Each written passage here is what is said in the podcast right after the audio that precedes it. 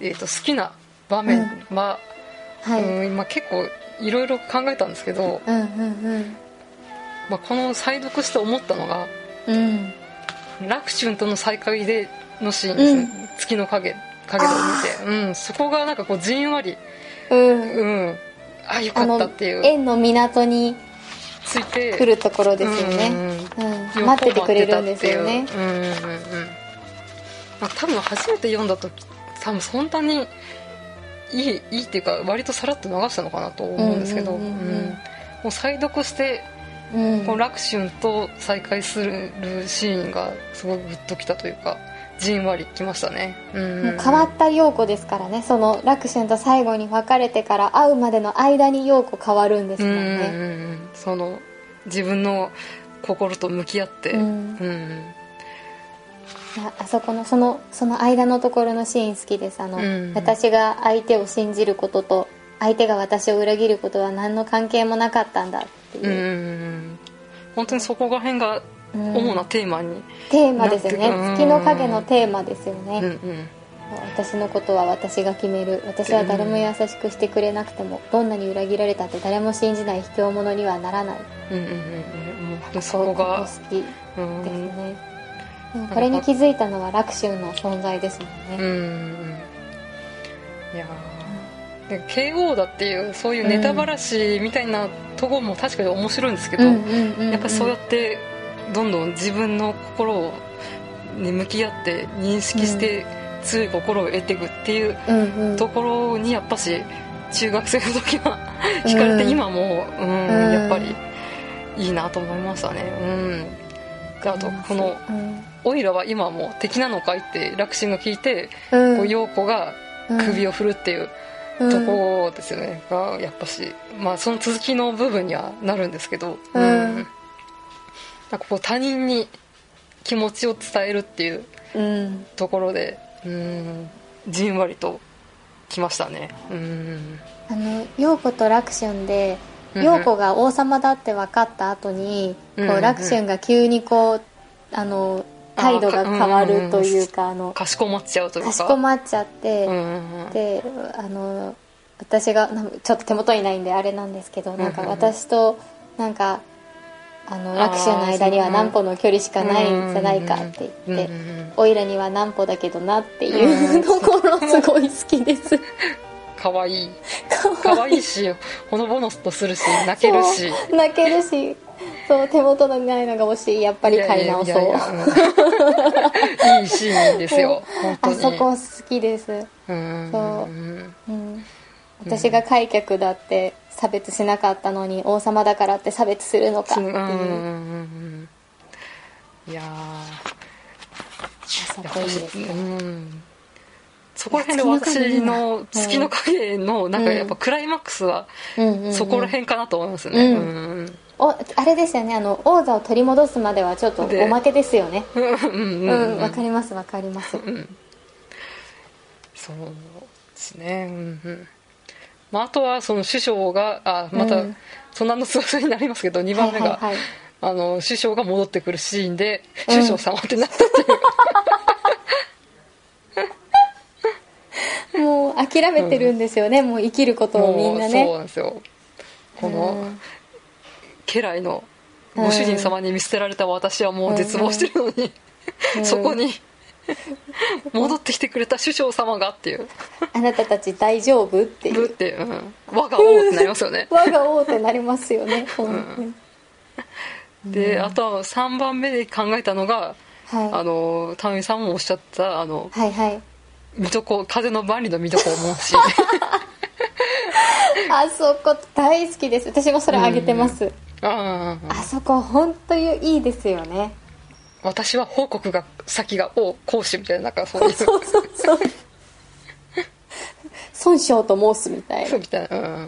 んスズの方がちょっとグレードが下がってるっていうそうそうそうまあしそちょうょがっないとですけどねあそこしょうがないけどちょっとうんうんうんね証券のあれには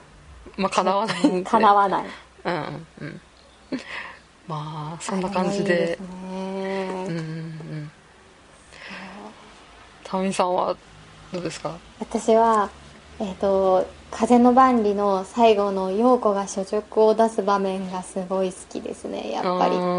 みんな立ちなさいってところですねうんうんでみんな立ちなさいって言ってこうみんなざわざわしてるけどもう決めたって言っうんうんうんて、これを持って所直とすっていうとうんうんころがうんうんすごいいいですねいやー、まあ、この蓬莱というか日本うんから来た王だからこそっていう、うんところもありまですきしるねことだしうんうんそうだしこれって多分あの陽子が楽春との出会いの中で多分学んだことでもあるしうん月の影から続いてきたからこそなんかうんうん出うんうるん陽子の所直だなと思ってうんうんうんまあやっぱ後半には見せ場多いは多い多いですねうんうんうん本当にいや風の番にはやっぱ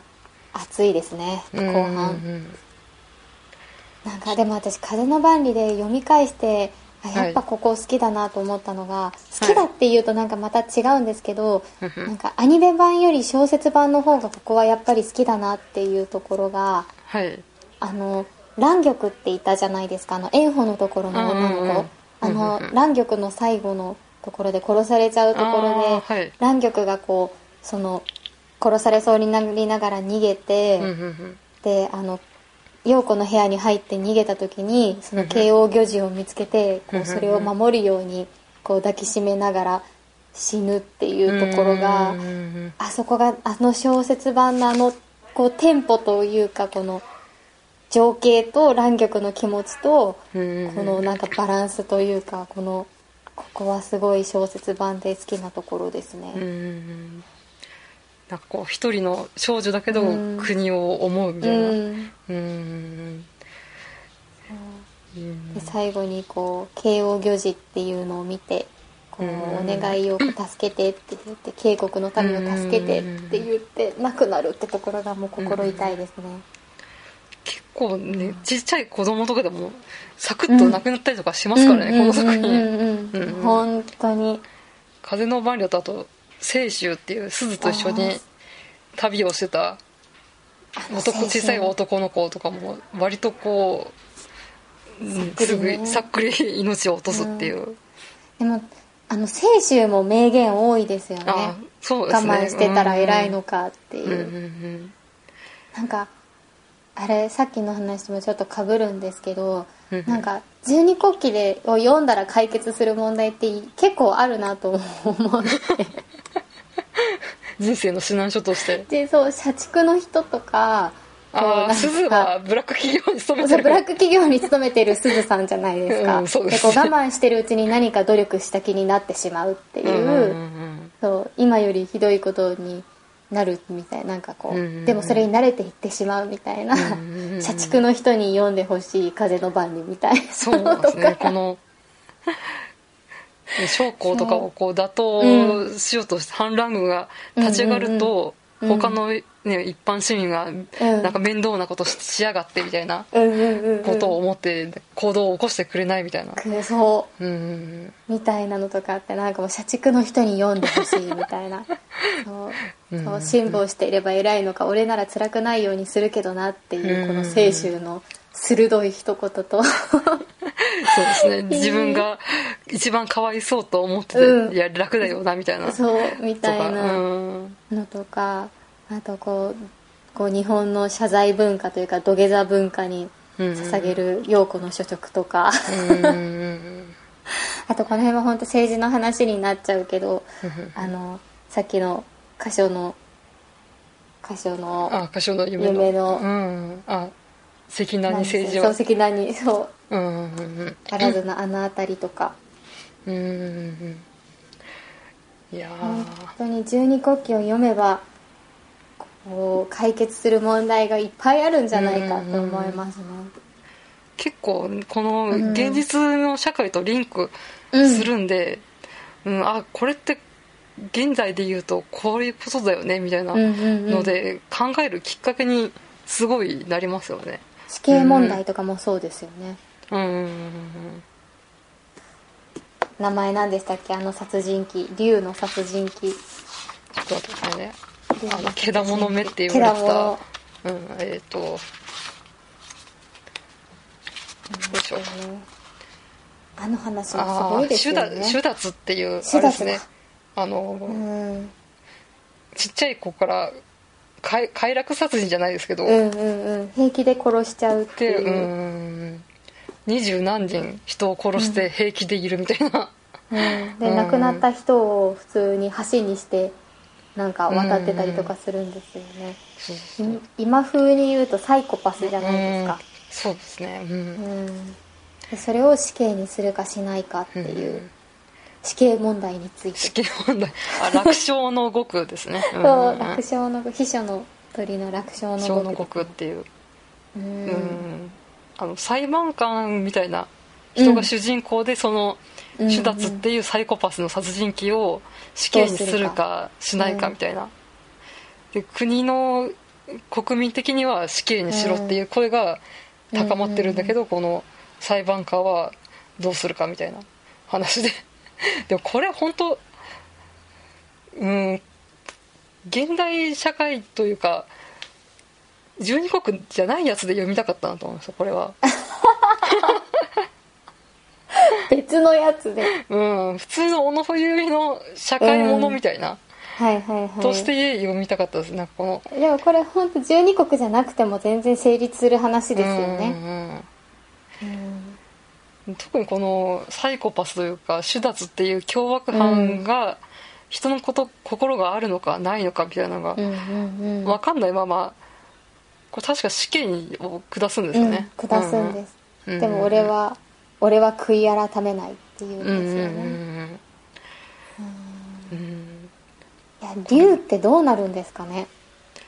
でも竜は滅びるじゃないですか、竜はなんでこうこうなっちゃったのかみたいなのが今全く分かってないじゃないですかそうですね多分結うん構100年以上つい続いてるんでしたっけ、うけど当時が突然結構うまくいってたのに突然、うん王様がなんか飽きちゃったみたいなっうんそうで謎っていうていうので、うんこれ短編でもいいから竜の今後が見たいあーでも破滅への熟育しかない じゃないですかねえ 本当ですよねあーなんかしかも今の小野冬美が書くとまあそりゃもう思いも、なそういうことがあったら投げ出しちゃうよねみたいなうんこ本とになりそう当ですでよすねねうんきっと何らかの問題がそうですねうんいや本当に終わってほしくないああまあでも短終わってほし編くみたいうんなのはなんか書く、うんうん書くかもねとは言ってましたからねいや書いてほい、しい本当に書いてほしいうんうんまあ、まだ竜とかあと旬とかも全然出てこないですもんね旬全く出てきてないですよ唯一全く出てきてないですよね、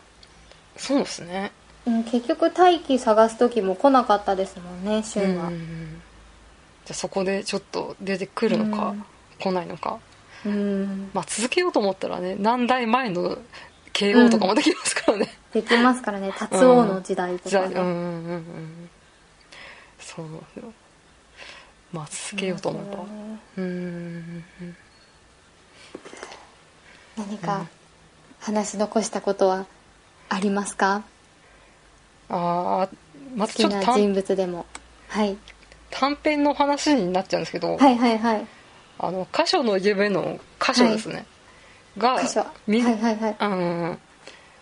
ミステリー雑誌に多分初出あの初出展がミステリー雑誌だったんで、うんうん結構いミステミステリー要素があってあり面白まかしたっねたっていうのもあ面りま白したかったですよねこううん誰がこの箇所の箇所を渡したのか誰が殺したのかみたいなうんなんか途中でその、うん人殺しの部分は明かされるんですけど、うんなんか結局なんか国殺しの犯人を探すみたいな、うんうんうん、ところになってなんかこの人殺しじゃなくて国を滅ぼしたのは誰かって言って、まあ結局、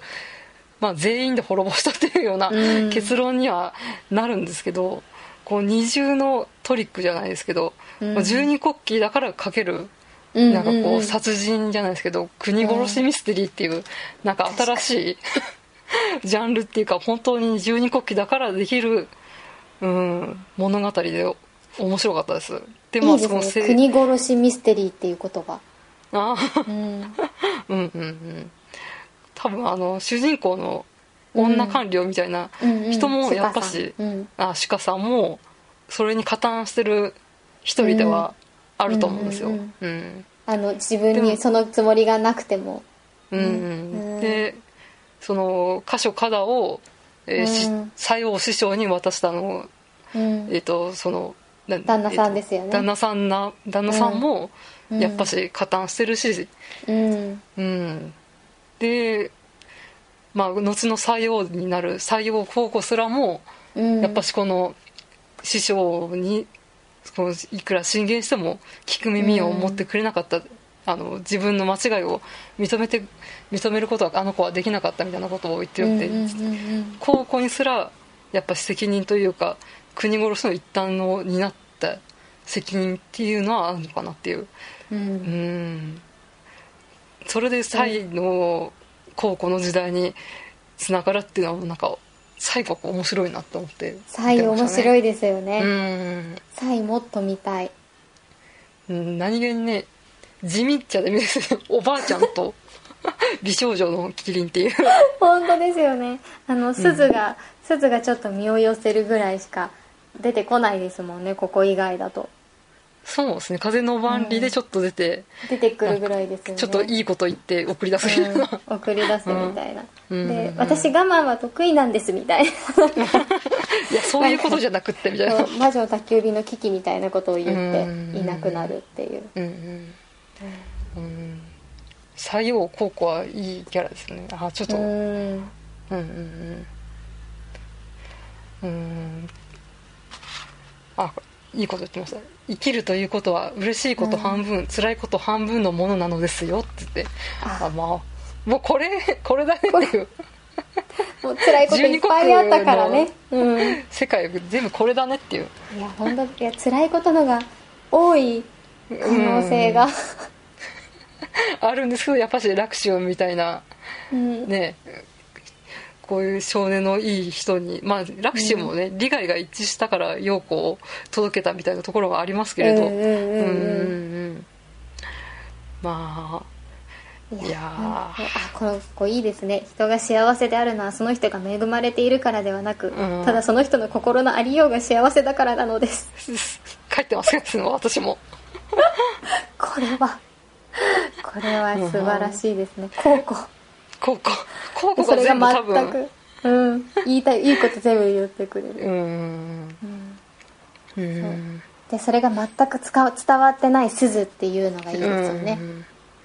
まあでもいろんな経験をしてやっとうん実感が伴うっていう、ううんんうんうんうんうんいやーそんな感じの十二国旗で本当ですね一冊一冊語ったら永遠に語れちゃうんですけ どね多分ねそうですねうん、うん、大気の話とかあんまりしてないですもんねうん、大気ねまあ、これはあれじゃないですか読んだらまたんやればいいじゃないですか大気はちょっとまた次読んでからですねきっとそうですね新刊が多分11月でうん一旦は完結予定ということですからうんね、うんうん、うんうんそれを読んでからですよねうんうんうんうんでも頼むから本当に幸せになって ほしい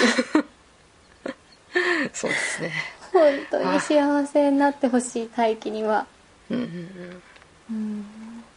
辛すぎるとりあえずみんなはい読んでくださいという感じで読んでくださいって感じですねきっとここまで聞いてる人はよ読んでる人じゃないとここまあでそっ聞かけないかもしれない、すねでもなんかまだ読んでない感があるとか短編集は実は読んでなかったみたいな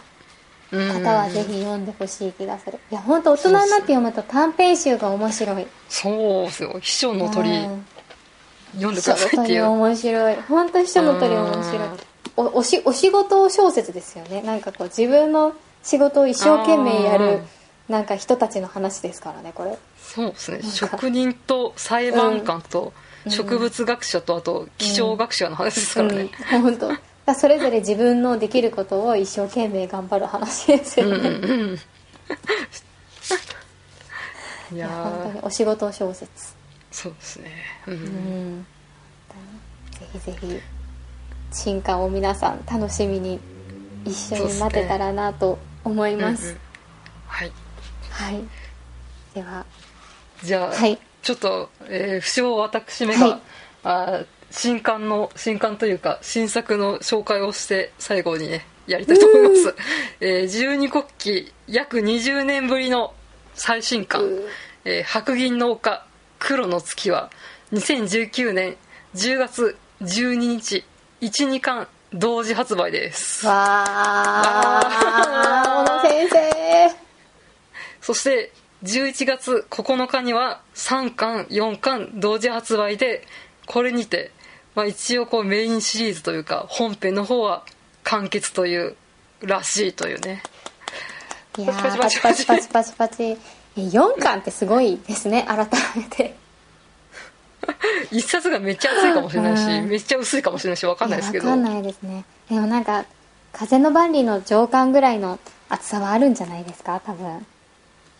そうですねなんかうん最近文字数うもんみっちりしてみまっすちし、ねりしてますよねうんこれは秋の夜長に、はいはい、いやもう当日に買いに行こうと思いますそうですねはいはい、ではでは楽しみにはい待ちましょう、ましょうはいはいでは、はいえーこれってどうやって終わらせればいいんですかコラボの時ってコラボの時コラボの時はってどうやって終わらせてますそれではみたいなそそうですねこのコラボ慣れしてない感じうわーなんかここまでお付き合いいただきましてありがとうみごたざいないま感したじですねそんな感 じではい、そうそれぞれ名乗って終わるみたいな感じですかね。なんてうーんすいません。じ ゃあ、それではここまでお付き合いありがとうございました。アジのたまみでした。ありがとうございます、えー、ダセイクロニクル滝口香織でしたありがとうございます。ありがとうございます